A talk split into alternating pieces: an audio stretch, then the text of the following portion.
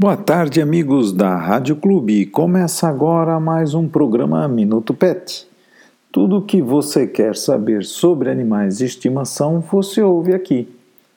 Das doenças respiratórias que são mais frequentes nesse período de outono, a mais comum nos cães, além da sinomose, é o complexo da tosse dos canis.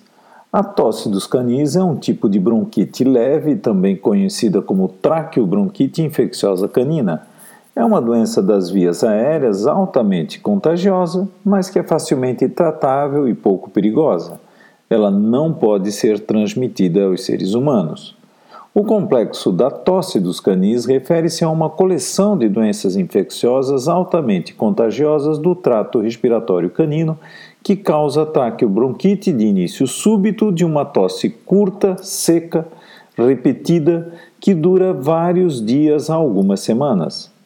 O complexo da tosse dos canis é causada principalmente por uma bactéria chamada de Bordetella bronquicéptica, mas também podem estar envolvidos os vírus da parainfluenza canina, adenovírus caninos tipo 1 e 2, herpes vírus, reovírus caninos dos tipos 1, 2 e 3 ou ainda micoplasmas e uroplasmas. A tosse dos canis é altamente contagiosa através da disseminação por aerosol, ou seja, pela tosse e espirros. Portanto, torna-se comum onde quer que se abriguem ou se confinem cães juntos, por exemplo, canis, hotel, abrigos de animais, lojas de animais, hospitais veterinários e instalações de pesquisa. Mas não deixa fora de risco os animais que estão em quintais ou apartamentos, ou que caminhem pela rua e entrem em contato com outros cães em praças, exposições, banho e tosa, entre outros lugares.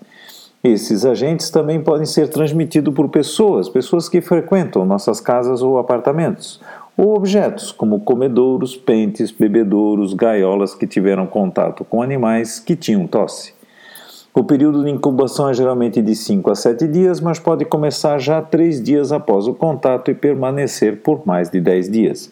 Normalmente o que ocorre é uma infecção suave, mas nos cãezinhos e nos animais com imunidade baixa pode ocorrer invasão por bactérias nos pulmões, podendo causar pneumonia e por isso risco à vida.